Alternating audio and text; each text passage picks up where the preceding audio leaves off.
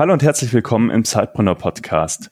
Wir haben heute wieder Melchior von Contest am Start und heute wird uns Melchior mal kurz erklären, was denn so die größten Vorteile, die größten ähm, ja, Tools mit gedachten Funktionen sind, die Contest uns als äh, die wenig Zeit haben, mitbringt, damit wir wirklich uns auf das Wesentliche konzentrieren können. Hallo Melchior.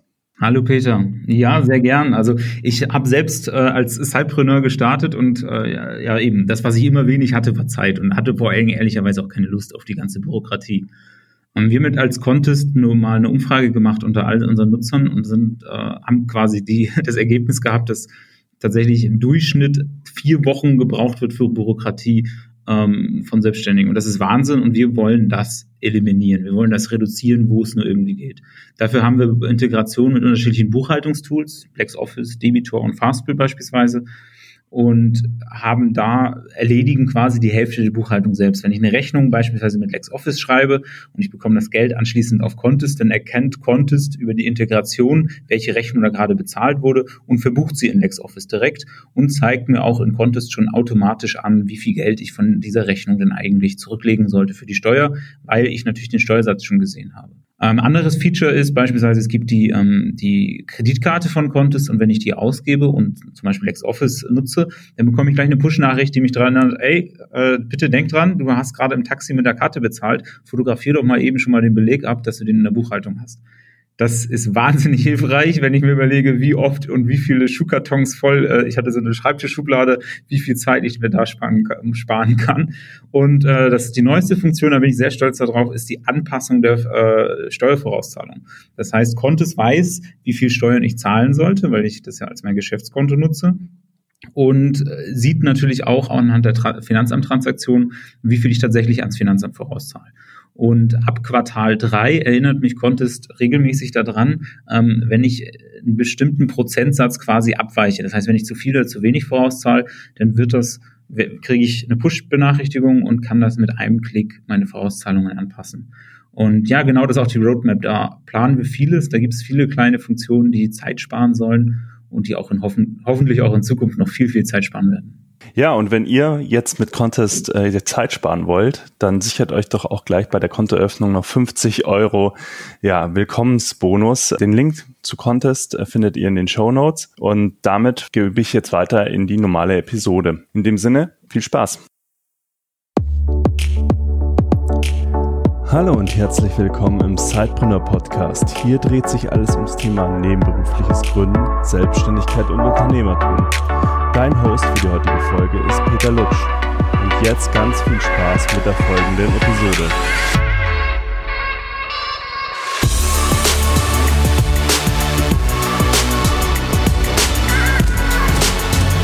Hallo und herzlich willkommen im Sidepreneur Podcast. Ja, heute wieder ein spannendes Interview für euch. Ich habe heute die Jelena zu Gast, die Jelena Klingenberg. Und ich freue mich riesig, weil sie hat einen wirklich sehr spannenden Lebenslauf und wie das alles so zusammenpasst, das freue ich mich heute so ein bisschen äh, zu erforschen. Und jetzt möchte ich dich begrüßen, Jelena. Herzlich willkommen im Zeitpreneur Podcast. Schön, dass du da bist. Magst du dich kurz vorstellen? Ja, vielen, vielen Dank. Ähm, schön, dass ich dabei sein darf. Ich bin Jelena Klingenberg, hattest du schon erwähnt. Ähm, ich hoffe nicht, ich muss mein Alter nennen. Äh, ich komme aus dem schönen Bingen am Rhein und bin ähm, Zweifachmama ähm, und noch eine, eine Menge mehr, aber ich glaube, da kommen wir gleich noch zu. Ähm, was mich aber, glaube ich, auszeichnet ist, und das ist auch der Grund, ähm, warum ich äh, hier bin, denke ich mal, ist, dass ich so ein sogenannter Slasher bin. Das heißt, äh, ich bin Psychologin und gleichzeitig Gründerin und gleichzeitig ähm, Herzblutflieger und gleichzeitig Organisatorin Fuck Up Nights und vielen anderen Events. Ähm, ja, so. Aber was das alles im Detail bedeutet, das sprechen wir wahrscheinlich später nochmal drüber. Ja, später oder lass uns doch gleich damit einsteigen. Du hast es ja schon so ein bisschen angedeutet, wenn man so sieht, was du alles machst, äh, stellt man äh, schnell fest, dass du recht untriebig bist. Ja, was sind denn so die verschiedensten Projekte, die du gerade gleichzeitig hochhältst? Mhm. Bälle, die ich jongliere. Ja. Die Bälle, die ich jongliere, ähm, sind im Moment tatsächlich, ähm, ähm, also neben der Familie natürlich, die einen großen und wichtigen Teil einnimmt, ähm, sind mein äh, drittes Baby, das Startup, was ich gegründet habe, Happy People. Ähm, wir sind eine sogenannte HR Full Service Agentur. Das ist ein großer Teil meiner Projekte.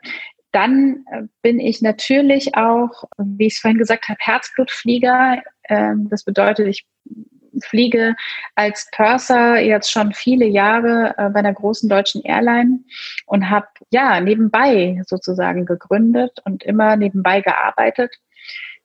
Und gleichzeitig organisiere ich die Fuck Up Nights in Frankfurt. Die haben wir jetzt schon eine Weile nicht organisiert. Der, ähm, das letzte Event ist leider ausgefallen, Corona-bedingt, weil das eine sehr große Veranstaltung ist. Wir haben immer so um die 1200 äh, Zuschauer und das ist natürlich jetzt im Moment überhaupt nicht praktikabel, nicht umsetzbar. Hm.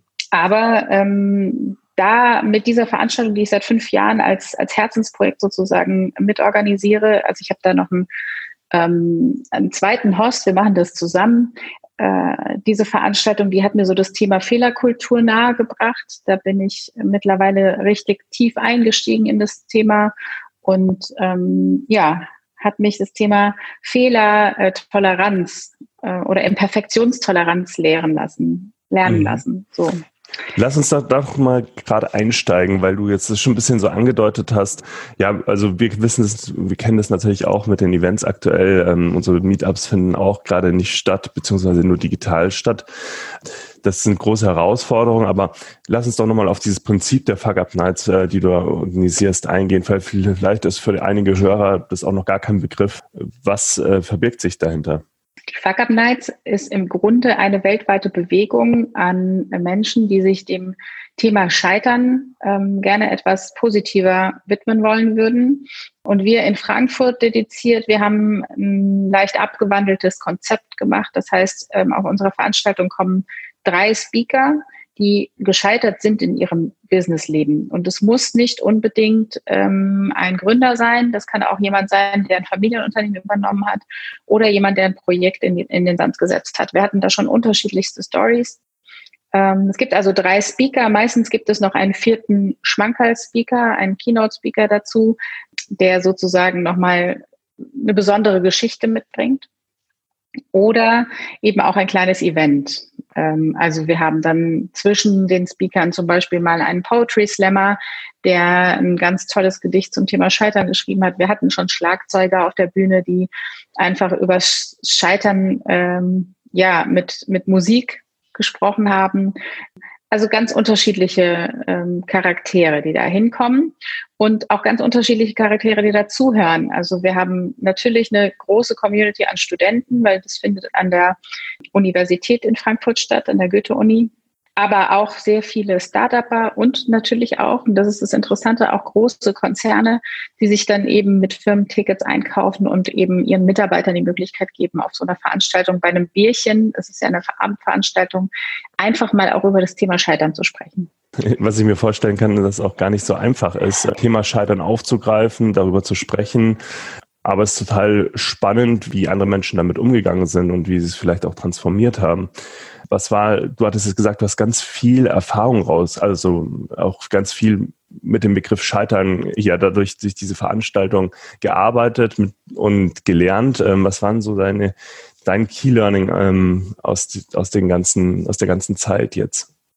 Mein Key Learning würde ich sagen ist also dass Fehlerkultur sehr komplex ist. Man stellt sich das sehr einfach vor und sagt, okay, Fehlerkultur ist ja ganz einfach, man spricht einfach übers Scheitern und dann wird das schon. Das ist es aber nicht. Es ist ganz viel mehr drumherum. Ähm, nur weil jemand da vorne steht und übers Scheitern spricht, heißt es noch lange nicht, dass wir die Fehlerkultur in einem Unternehmen zum Beispiel geändert haben. Es gibt viele Gründe, warum Leute zuhören, wenn jemand seine Scheiterstory erzählt. Das eine kann Entertainment sein, das andere kann eben auch sein, ich möchte daraus lernen. Äh, der dritte sagt auch, das befriedigt so ein bisschen meinen voyeuristischen äh, Eventdrang oder was auch immer. Ähm, das heißt, Fehlerkultur bearbeite ich nicht auf einer Ebene, genauso wie ich Unternehmenskultur nicht nur auf einer Ebene bearbeite, sondern es eben sehr komplex ist und ähm, sehr vielfältig. Aber eins der Themen, die ich gelernt habe, ist, dass, dass man gerade Fehlerkultur nur vorantreiben kann, wenn man auch drüber spricht. Also Transparenz und Kommunikation wichtige Faktoren sind, wenn du, wenn du Fehlerkultur in deiner Organisation vorantreiben willst. Und plant ihr schon irgendwie wieder das äh, zu starten in, äh, in, absehbarer Zeit oder es in, als digitales Event aufzusetzen oder pausiert das jetzt erstmal, bis das es klar ist, wie sich die Lockerungen weiter ja, ausgestalten? Ja, das ist so ein bisschen schwierig. Das, ähm, wir haben uns da auch zusammengeschlossen mit anderen Städten in Deutschland oder im deutschsprachigen Raum. Ähm, äh, also mit ähm, auch aus Wien und aus, ähm, aus Zürich ähm, oder aus, aus der Schweiz sind Städte dabei. Ähm, das, das Problem dabei ist, dass du gerade so ein Event unheimlich davon davon zehrt von dem, von dem Spirit und von der Emotion, die da so in einem Raum herrscht. Und das kriegst du über den Monitor nicht so gut transportiert. Also das kriegst du einfach nicht, diese, dieses, diese Empathie, die empfindest du einfach nicht so für den Speaker, wenn du ihn auf der anderen Seite des, äh, des Monitors siehst. Da brauchst du schon auch Menschen, die sehr ähm. Videoaffin sind. Also es ist ja nochmal eine besondere Herausforderung auch an die Speaker dann. Und äh, von daher haben wir uns überlegt, äh, wir ähm, gehen da nochmal in uns und überlegen, ob wir, ähm, ob wir so eine digitale Veranstaltung überhaupt machen wollen oder ob wir einfach abwarten, äh, ein kleineres Format auf die Beine stellen, das Corona-kompatibel ist sozusagen. Müssen wir mal schauen. Mhm. Ist noch nicht so ganz klar. Ja, ich drücke euch auf jeden Fall auch die Daumen, dass, ähm, ja, danke. dass es bald wieder klappen kann. Bevor wir zu deinem Startup Happy People kommen, äh, ja. würde ich gerne noch ein bisschen so mehr deine Beweggründe auch für diese vielen Bälle, die du hochhältst, wie sozusagen mhm. ähm, herausfinden. Und ähm, du hattest ja auch schon mal gesagt, gerade eben, dass du für eine große Airline auch arbeitest ähm, noch. Wie kam es überhaupt dazu, dass du gesagt hast, okay, ich möchte jetzt so, viel, so viele verschiedene Sachen machen und wie setzt sich das alles zusammen? Mhm. Also ehrlich gesagt war das keine bewusste Entscheidung. Ähm, ich kann mich an, an einen Screenshot erinnern von meinem kleinen Bruder aus seinem Poesiealbum. Und da hatte er mir das letztens per WhatsApp geschickt. Äh, da sagt er, krass, Schwester, wie sehr, wie sehr du deinen Willen durchgesetzt hast. Ich habe mit 13 in dieses Poesiealbum äh, als Antwort auf die Frage, was möchtest du mal werden, reingeschrieben, Psychologin oder Stewardess. Und ich habe das dann beides irgendwann gemacht. Und was ich aber damit sagen will, ist, ich wusste schon mit 13 ungefähr, was ich so machen möchte. Ähm, und für mich war das kein Ausschlusskriterium. Zwar stand da ähm, oder, aber ich habe mich irgendwann gefragt, warum muss denn da ein oder stehen? Warum kann ich nicht Dinge gleichzeitig tun, die ich toll finde oder die ich gerne mache. Ähm, so bin ich auch aufgewachsen. Ich bin ähm, als Kind von, ähm, von Gastronomen aufgewachsen. Ich habe also sehr früh nicht nur ähm, gelernt, dass Schule wichtig ist, sondern Geld verdienen und arbeiten auch wichtig ist oder eben auch in der Familie aushelfen, auf die kleinen Geschwister aufpassen. Ich war also im Grunde schon immer ein Slasher. wenn okay. ich mir das jetzt so rückwirkend überlege. Magst du den Begriff Slasher nochmal äh, kurz erklären? Ja, ach so. Ja, äh, Slasher äh, bezeichnet man in der, äh, in der heutigen Zeit Menschen, die sozusagen mehreren Professionen nachgehen mhm. und äh, das parallel gleichzeitig tun, würde ich jetzt, glaube ich, so laienhaft mal beschreiben. Mhm. Okay, cool. Genau. Nur damit äh, auch jeder was damit anfangen kann. Ja, absolut. Ja, nee, absolut wichtig. Genau. Ja, und so hat sich das dann auch wie ein roter Faden durch mein Leben gezogen. Ich habe äh, für mich war es immer selbstverständlich, dass ich mein Studium selbst finanzieren muss. Also war auch klar, ich gehe erst mal fliegen und ähm, wenn ich dann eben einigermaßen dort gut eingefunden bin, dass ich irgendwann dann einen Studienplatz bekomme.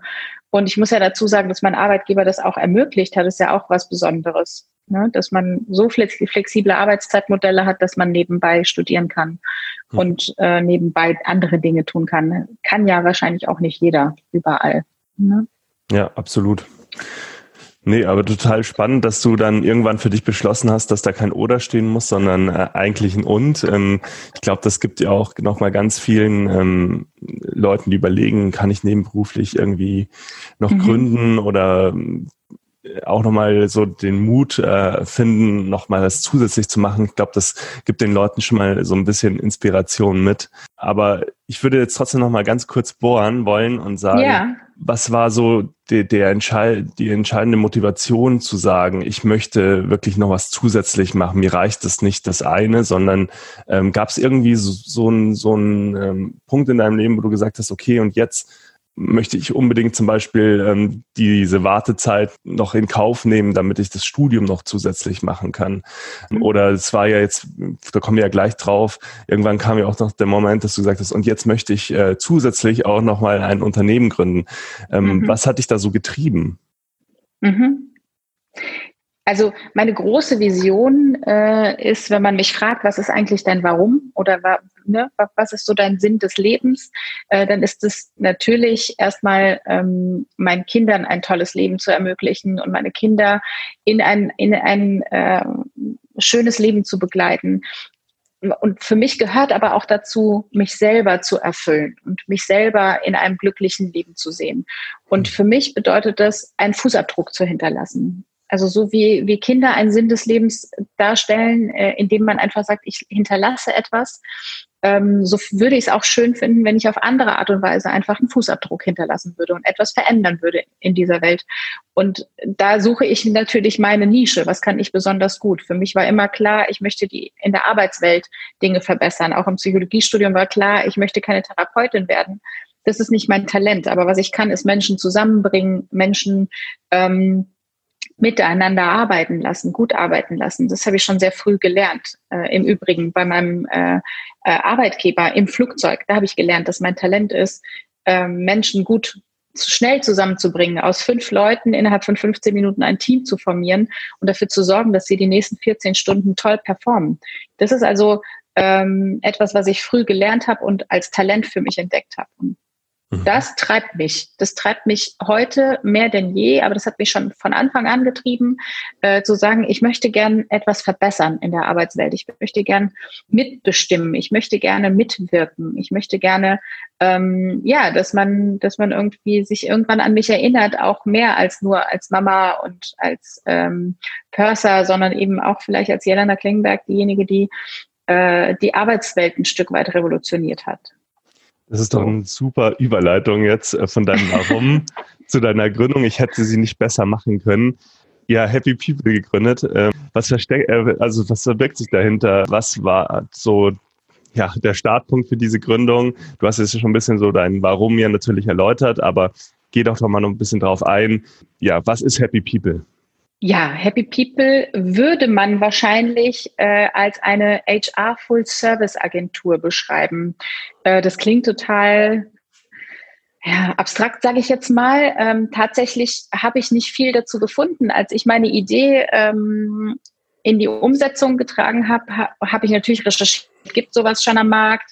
Wer macht sowas? Ähm, ist es populär? Und ich habe da gar nicht viel dazu gefunden deswegen ist es wahrscheinlich auch für viele erstmal so total abstrakt. Aber was machen wir? Wir sind sozusagen ein Shared HR-Team, äh, was sich mehrere Unternehmen teilen können. Wir bieten HR-Management als Dienstleistung an, als ganzes Team, weil ich festgestellt habe, dass in kleinen und mittelständischen Unternehmen häufig nur eine Person HR-Management macht und die hat das meistens wohl oder übel geerbt als zusätzliche Funktion.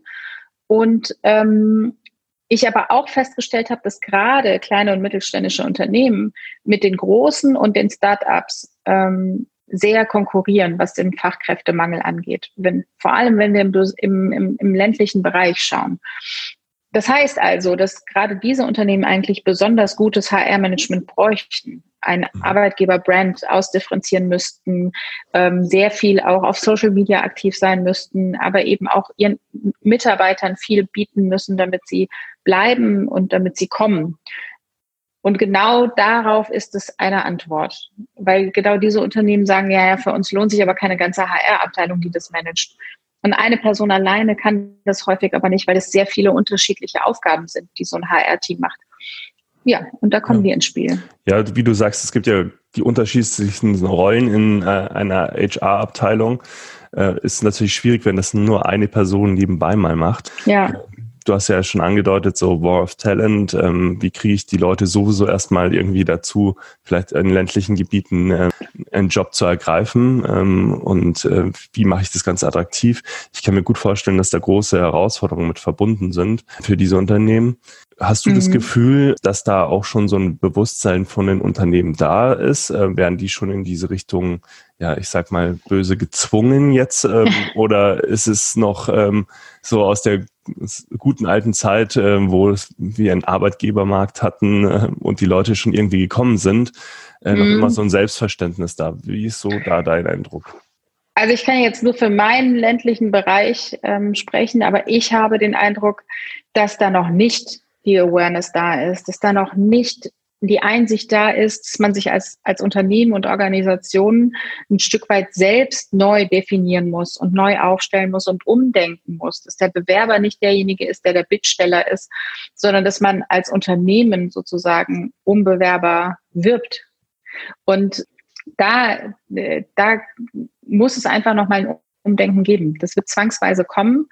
Äh, ich habe aber im Moment den Eindruck, dass es eher so ist, alle fragen sich, oh, warum antwortet keiner auf meine Stellenanzeige? Irgendwie kriegen wir keine neuen, neuen Leute. Und das Erste, was in einem Gespräch passiert, wenn, wenn ähm, potenzielle Kunden mit mir ins Gespräch gehen oder ich mit potenziellen Kunden ins Gespräch gehe, ja, also wenn du mir fünf Bauleiter organisierst, dann stelle ich dich ein. Oder wenn du mir fünf, was auch immer, äh, organisierst, dann stelle ich dich ein. Ich sage, na ja, aber das ist, äh, zum einen sind wir kein Personaldienstleister, also wir stellen weder Zeitarbeitskräfte noch rekrutieren wir irgendwie äh, über Headhunting Leute. Das können wir zwar auch, aber darum geht es ja gar nicht. Es geht ja darum, dass du dich als Arbeitgeber sozusagen einmal auf den Kopf stellen müsstest, einmal neu definieren müsstest und überlegen müsstest, wie kann ich denn als Arbeitgeber attraktiv auf dem Arbeitsmarkt auftreten?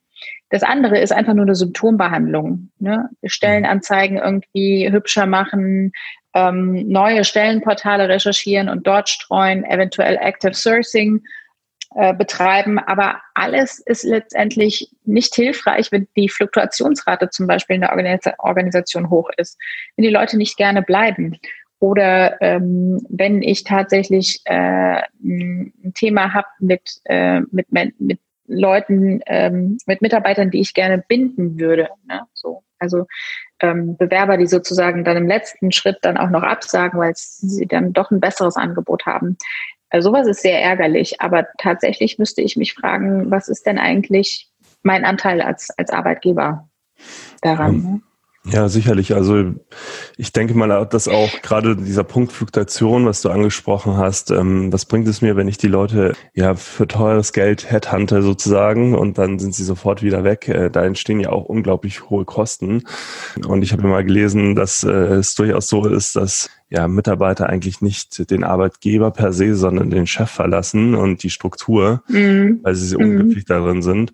Und ich glaube, dass das zwar natürlich so ein großes Thema für den Mittelstand ist, sicherlich, aber ich glaube, ein attraktiver Arbeitgeber zu sein und ja, das Ganze in eine Form zu gießen, wo sich die Leute auch wohlfühlen und ihre beste Performance bringen kann, das betrifft ja durchaus auch Startups.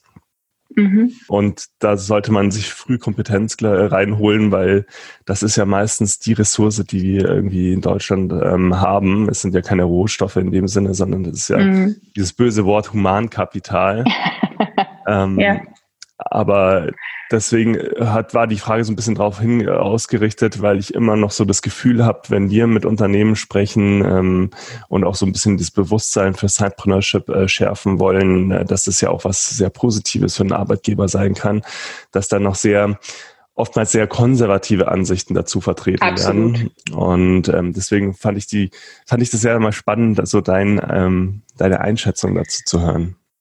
Absolut. Also ich glaube auch, auch das ganze Thema New Work und äh, agiles Arbeiten und äh, vor allem eben auch dieses äh, diese Awareness zu dem Thema ähm, Sidepreneurship, aber auch ähm, Projektarbeit. Ne? Ähm, das ist glaube ich, in den Köpfen der ähm, der Unternehmer noch gar nicht so richtig verankert, weil das Problem auch im Moment total seicht ist. Also noch ist es auch easy zu sagen, ähm, ja, mein Gott, wir haben Fachkräftemangel, alle haben das gleiche Problem und äh, kriegen nicht die richtigen Leute. Und da muss ich leider sagen, nee, nicht alle haben das gleiche Problem. Mhm. Besondere Unternehmen haben dieses Problem. Mhm. Aber es gibt auch Unternehmen, die spielen das sehr gut. Und die haben kein Problem, Nachwuchs zu rekrutieren, aus bestimmten Gründen. Ähm, und da muss, ich bin da totaler Fan von, äh, da auch mal die Lanze für das ganze Thema zu brechen. Ich glaube, dass Startups ein anderes Thema haben. Bei Startups ist es weniger ähm, das Rekrutieren am Anfang, weil am Anfang finden es alle super spannend.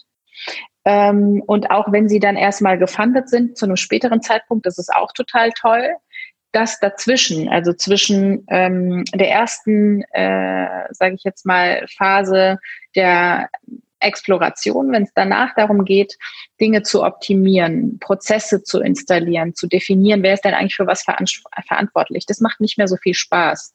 Mhm. Ähm, und in dieser, in diesem, in dieser Phase, in diesem Teil ein Startup zu begleiten oder eben auch Teil eines Startups zu werden, ist dann nicht gerade so charmant oder nicht so spaßig.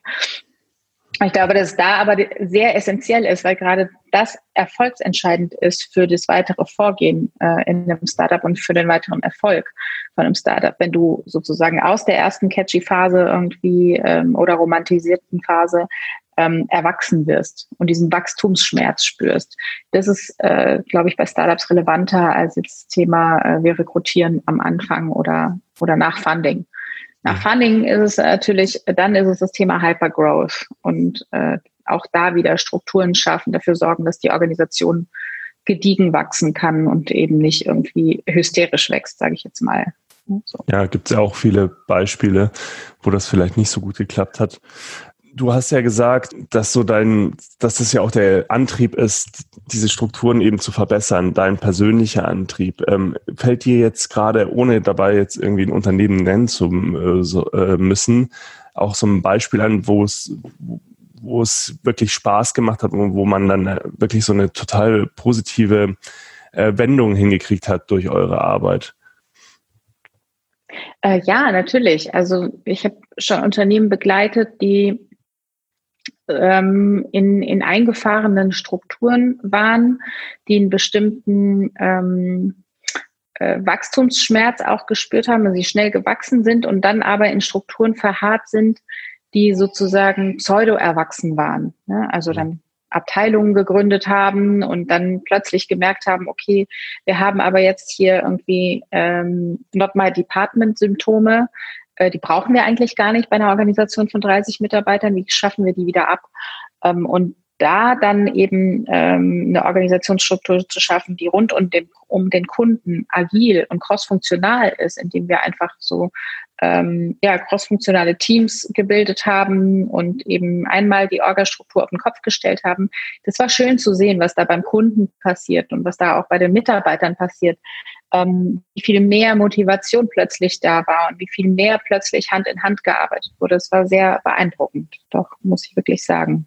Ja, sehr spannend. Jetzt äh, stelle ich mir das, wir haben ja gerade gesagt, das ist vielleicht oftmals noch nicht so das Bewusstsein da. Jetzt stelle ich mir das auch ein bisschen in der Kundenansprache nicht ganz so einfach vor, dann zu mhm. sagen, okay, wir haben jetzt was Neuartiges, wir bieten diese Dienstleistung extern an. Äh, wie finde ich denn da überhaupt erstmal den Zugang zu den Kunden? Wie war da euer Vorgehen? Wie habt ihr die ersten Kunden begeistert von euch?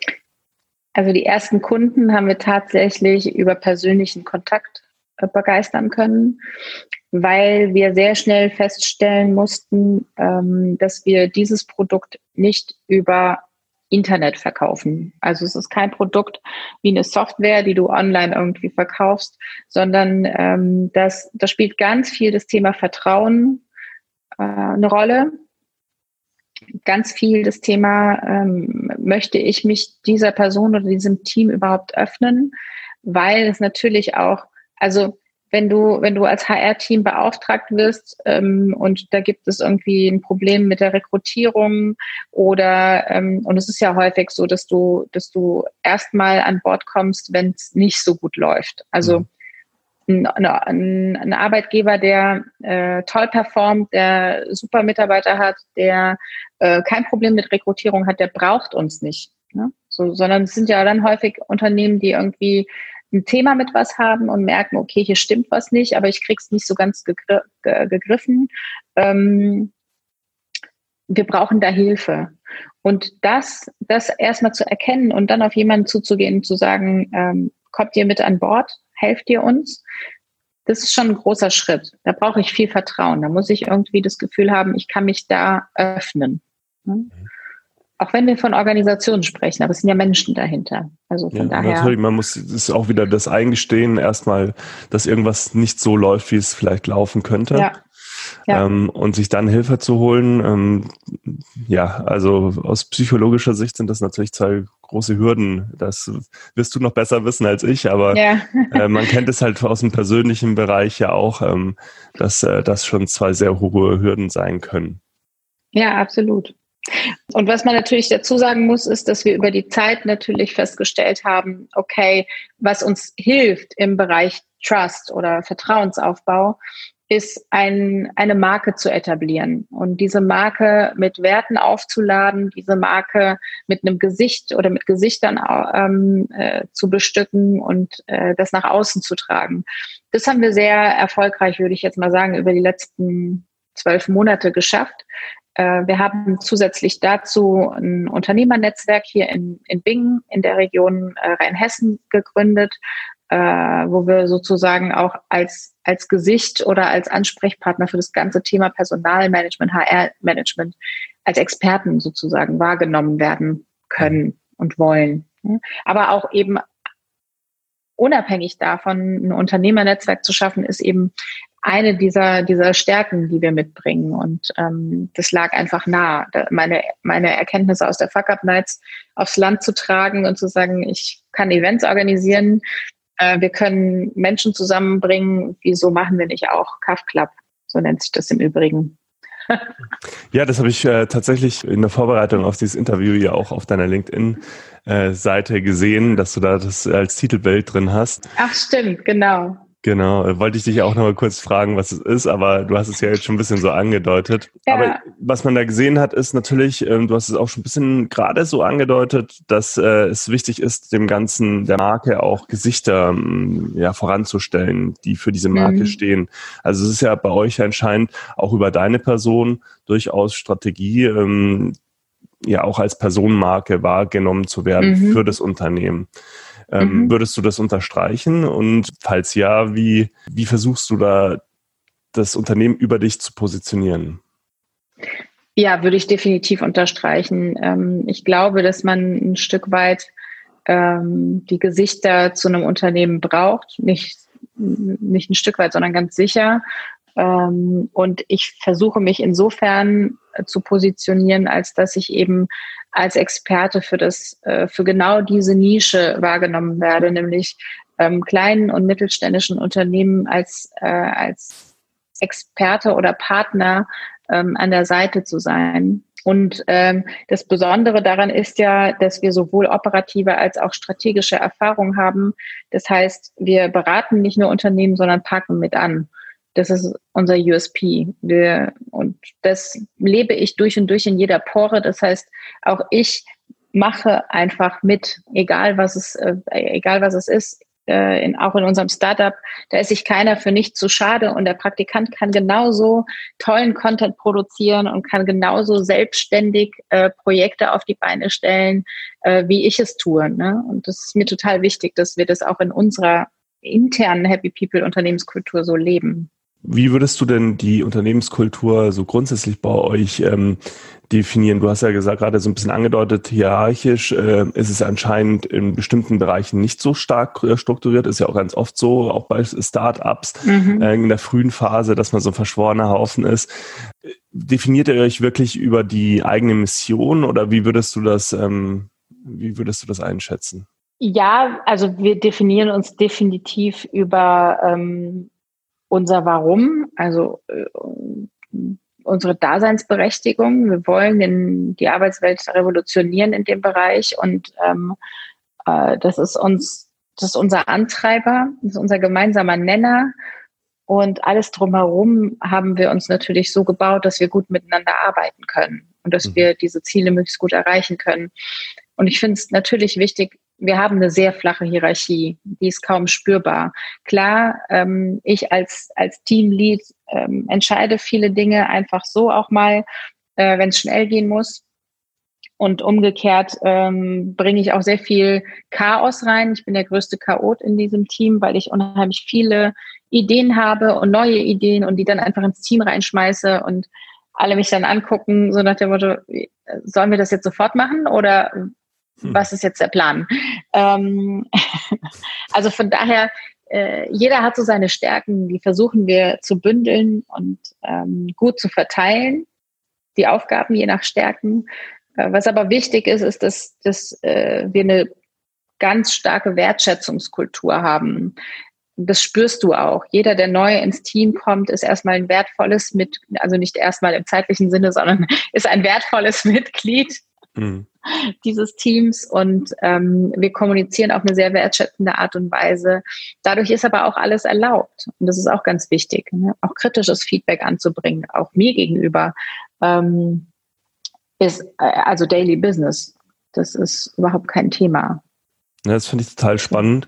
Bei uns ist zum Beispiel ja auch so ähm, das Prinzip, dass das beste Argument am Schluss zählt und dass es gar nicht so wichtig ja. ist in einer Entscheidungsfindung, ob ich das jetzt irgendwie als Gründer von Zeitpreneur irgendwie äußere oder äh, mhm. unser Praktikant. Aber was ich auf jeden Fall da so ein bisschen nachvollziehen kann, deswegen musste ich so auch imaginär ein bisschen gerade schmunzeln. Ich bin leider auch so der Chaot bei uns, der, der die ganzen Themen immer reinschmeißt und alle anderen dann sich wahrscheinlich denken, oh, nicht schon wieder. Ja, ja, genau. Ja, ja.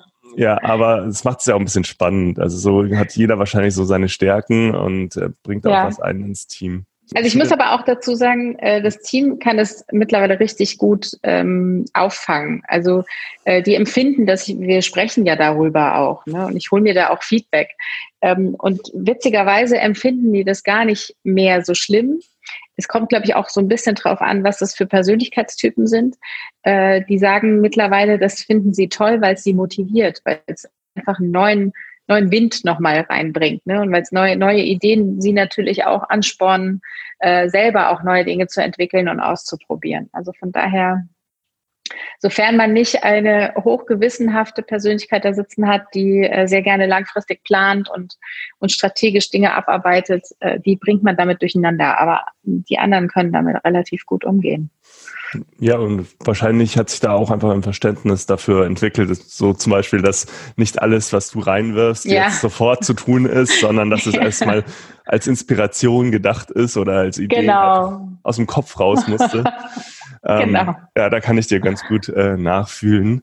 Ich würde noch ganz kurz einen Schritt nochmal zurück machen, weil du da einen ganz spannenden Aspekt genannt hast, wo ich dich äh, zur Personenmarke gefragt habe. Und zwar hast du gesagt, es darf jeder Content einbringen. Ähm, mhm. Ist es mhm. dann wirklich so, dass sich dann jeder mit dem Content irgendwie verwirklicht, also mit der Content-Art, wo er sich wohlfühlt? Äh, Gibt es da eine übergeordnete Strategie, dass man sagt, okay, ähm, unser Primärkanal ist jetzt zum Beispiel LinkedIn oder ist ähm, Video mhm. auf YouTube und dann arbeiten alle darauf hin? Oder ist es wirklich so, dass der eine eher textet, ähm, der andere dann ein Video macht auf irgendeiner Plattform? Wie, äh, wie seid ihr da strukturiert? ja, wie seid ihr denn strukturiert? Bei uns gibt es tatsächlich so einen kleinen Redaktionsplan ähm, mhm. und wir versuchen ja schon so die Kanäle gerade organisch ähm, zu bespielen, die halt besonders gut klappen. Natürlich ist so Podcast mhm. bei uns ähm, an der, mitunter der wichtigste Kanal, aber äh, ja, man muss auch fairerweise sagen, dass aktuell meistens ähm, Julian oder ich ähm, mit dem Content rausgehen, ähm, nicht so sehr mhm. die Teammitglieder. Ähm, deswegen ist es, glaube ich, noch relativ einfach. Aber das wird natürlich eine Herausforderung, sobald jetzt mehrere Leute auf die Bühne treten, dann müssen wir uns da natürlich, mhm. natürlich auch Gedanken machen. Aber vielleicht kann ich jetzt Absolut. noch was von dir lernen, wie ihr das macht. Ja, pa pass auf. Also, ähm, wir haben auch einen Redaktionsplan schon seit Anfang an. Das habe ich, äh, das habe ich einfach ja, da habe ich drauf bestanden, dass wir einen Redaktionsplan machen. Der wurde zwischenzeitlich immer kurzfristiger und dann bauen wir den wieder auf und dann sind wir wieder irgendwie tagesaktuell. Also äh, es, phasenweise ist es ganz unterschiedlich. Und dieser Redaktionsplan ist sozusagen für die ein, an den einzelnen Kanälen orientiert. Wir bespielen im Moment ähm, LinkedIn, Facebook, ähm, Instagram und neu dazu kommen jetzt äh, TikTok und YouTube. Und äh, mein großer Traum war es natürlich auch, einen Podcast zu machen. Aber irgendwann muss man dann auch sagen, hey, also wir kriegen das nicht alles unter einen Hut. Mhm. Das, wofür ich zuständig bin, ist das ganze Thema Videocontent, weil sich irgendwie alle scheuen, das zu machen. Ähm, auch da würde ich äh, auch andere Kollegen, Mitarbeiter, wie auch immer, sehen, selber Videocontent zu produzieren. Aber ich will da auch niemanden zwingen, vor die Kamera zu treten. So, jeder darf, keiner muss. Gilt für das ganze Thema Social Media. Wir haben also eine ähm, Junior Social Media Managerin, die sozusagen das ganze Thema betreut, die uns zwingt oder mich zwingt, Videos zu drehen, mhm. ähm, andere zwingt, ähm, Content zu produzieren, der nicht in ihrer Expertise liegt. Äh, also dann arbeitet eben die Praktikantin oder unsere Junior HR-Managerin oder die Werkstudentin eben an bestimmten HR-Themen, weil sie eben aus dem Personalbereich kommen und mit dem Themen ja auch tagtäglich zu tun haben. Ähm, und äh, ich bin tatsächlich dann für den Output zuständig auf LinkedIn, weil wir festgestellt haben, dass einfach mein Profil besser performt als, ähm, als die Unternehmensseite. Mhm. Und was auch sehr ärgerlich ist, ist auch, dass meine Views ähm, extrem niedrig sind, wenn ich meine Unternehmensseite teile oder Postings meiner Unternehmensseite. Das heißt, wir haben das so ein bisschen entkoppelt und ähm, LinkedIn betreue ich ausschließlich, das mache ich selber. Ähm, aber wir versuchen natürlich irgendwie ähm, Cross-Skaleneffekte zu produzieren. Ne? Also ich hm. schreibe dann mal einen LinkedIn-Beitrag und der wird dann von der Unternehmensseite aufgegriffen oder umgekehrt. Ähm, ja, und ich muss sagen, dass die Mädels aber nicht so aktiv sind. Ähm, okay. Die, ähm, wie gesagt, keiner muss, jeder darf. ja, aber das ist doch ganz spannend, dass man die Option zuerst mal bietet. Problematisch ist dann halt, wenn man als Einziger äh, dann dasteht, wenn man es als Option geht. Aber ich finde, das ist ähm, ja. ganz spannend, ähm, dass ihr das so ähm, ja, allen Menschen in eurem Team eben freistellt, äh, aber dass ihr dann trotzdem so Priorisierungen habt pro Kanal oder pro, ähm, ja, pro Content Art dann. Absolut. Das ist, glaube ich, auch wichtig. Es ist auch wichtig, dass du eine Person hast, die den Hut dafür aufhat. Ähm, und dass dann alle sozusagen zuspielen. Aber dass einer Kontrolle hat und sagt, hier Leute, wir müssen jetzt und das braucht, äh, das braucht der und der Kanal oder ich brauche mal wieder einen neuen Blogbeitrag, äh, das kommt, sonst es fällt hinten runter, weil es halt einfach auch nicht das Kerngeschäft ist. Ne?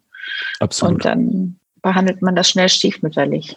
Jetzt haben wir ganz viel über Marketing gesprochen noch, ähm, aber das liegt auch ein bisschen so in meiner Historie. Ich komme aus Marketing, deswegen muss ich da ah. ein bisschen bohren. Bin ich immer sehr, bin ich immer sehr interessiert.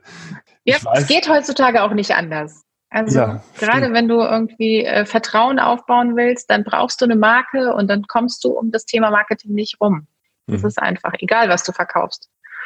Mhm. Jetzt weiß ich von unseren Hörern, dass so ein ganz großes Thema neben Marketing und Kundengewinnung äh, vor allem auch das Zeitmanagement ist. Ähm, und wir haben ja jetzt schon darüber gesprochen, dass du ganz viele Hüte auf hast. Und äh, wie kriegst du das jetzt alles unter einen Hut? Wie, ähm, wie schaffst du das, dich da zu organisieren? Gibt es da irgendwelche Tools, Techniken, die du empfehlen kannst, auch an unsere Hörer?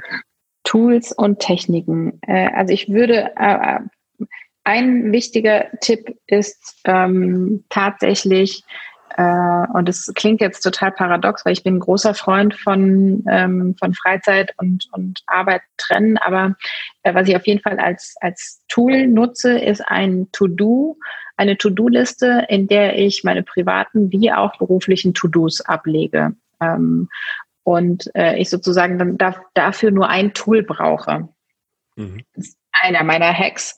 Äh, ich habe nicht so viele, ähm, aber ein Hack ist sozusagen das Tool, was wir ähm, im Team benutzen für äh, Taskmanagement und so weiter. Das nutze ich auch privat. Das ist das eine.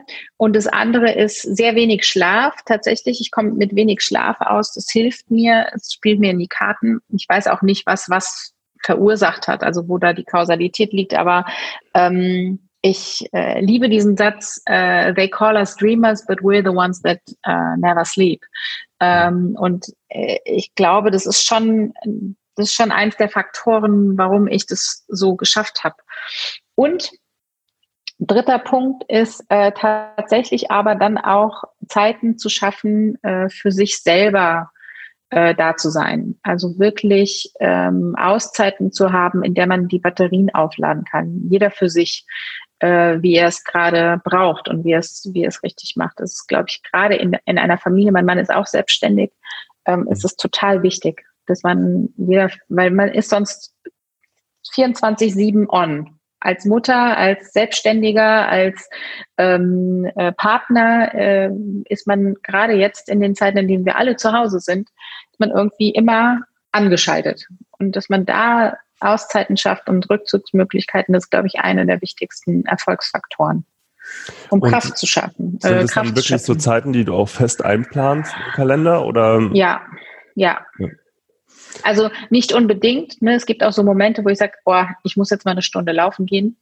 Ähm, und dann schreit hier auch keiner, nee, passt jetzt gerade nicht, außer wirklich Land unter. Aber äh, das versuchen wir uns natürlich gegenseitig als, als Partner ähm, äh, frei zu machen. Ne? Mhm.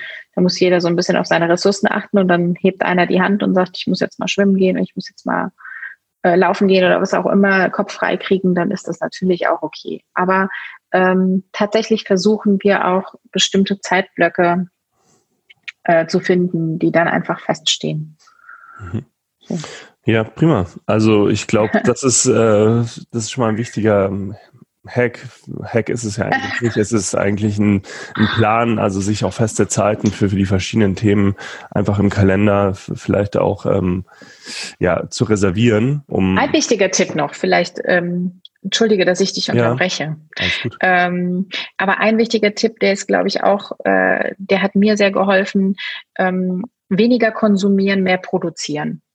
Ich habe sehr lange und sehr viel konsumiert, also egal, ob das jetzt das Thema Bücher ist, Lehre, Studium, Netflix, whatever. Ich habe viel zu lange ähm, konsumiert, bevor ich mich hingesetzt habe und Dinge produziert habe.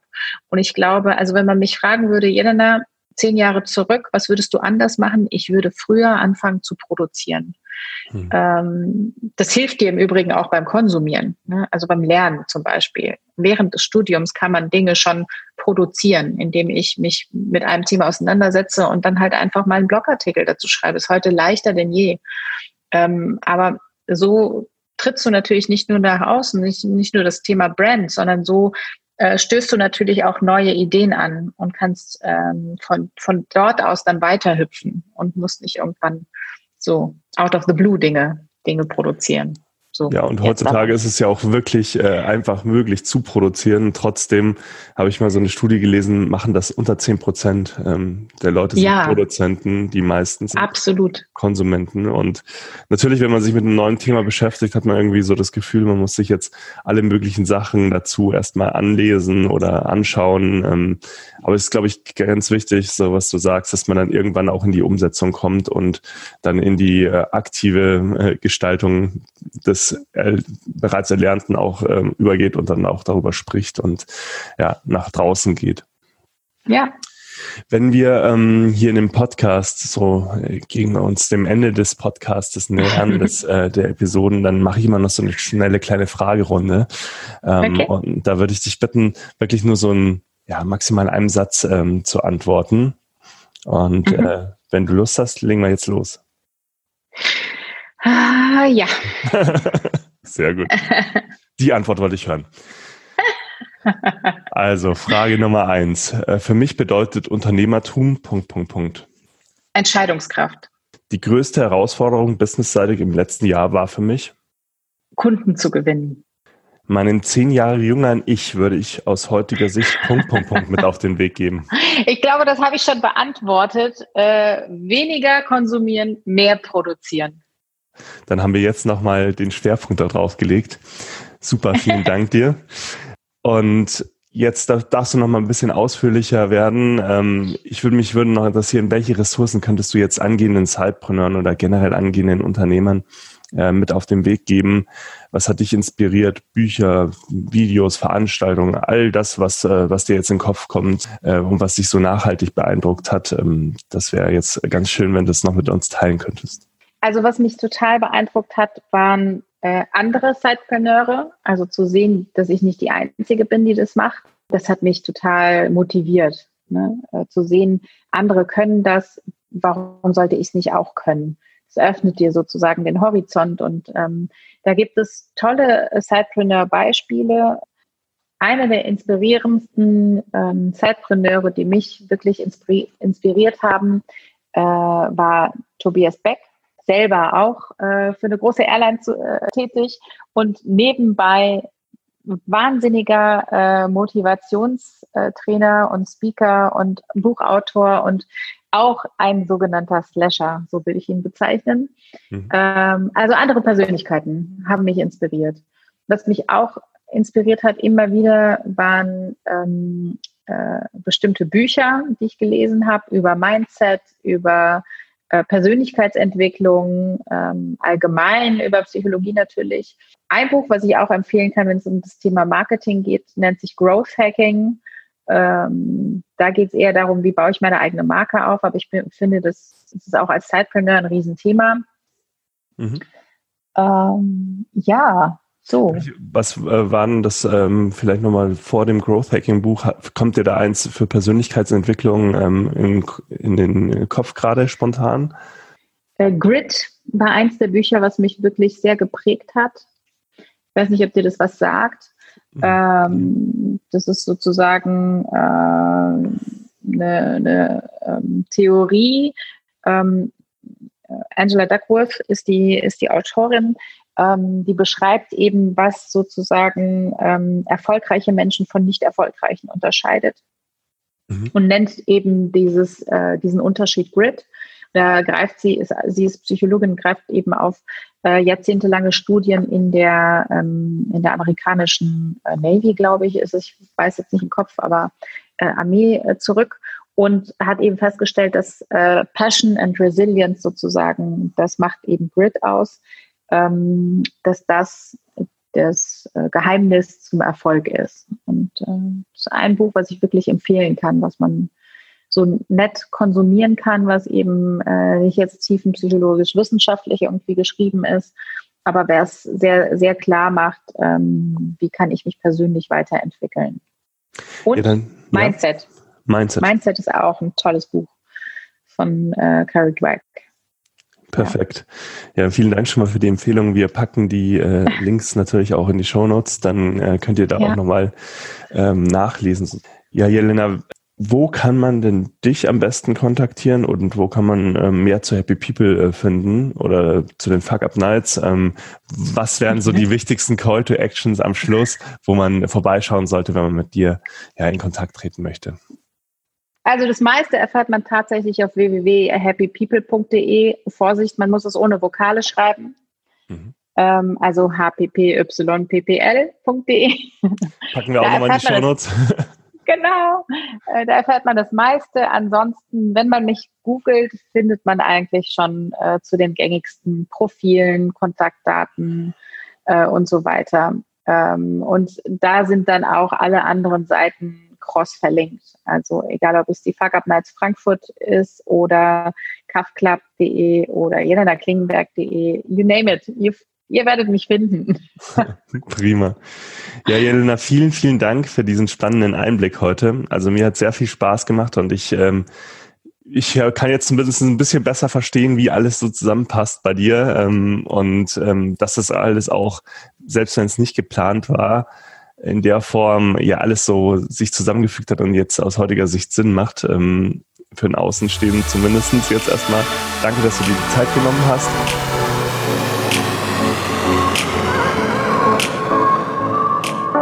Du willst noch mehr Tipps, Tricks und dich mit anderen Zeitpreneuren vernetzen? Dann komm doch einfach in unsere Facebook-Community. Den Link dazu findest du in den Show Notes.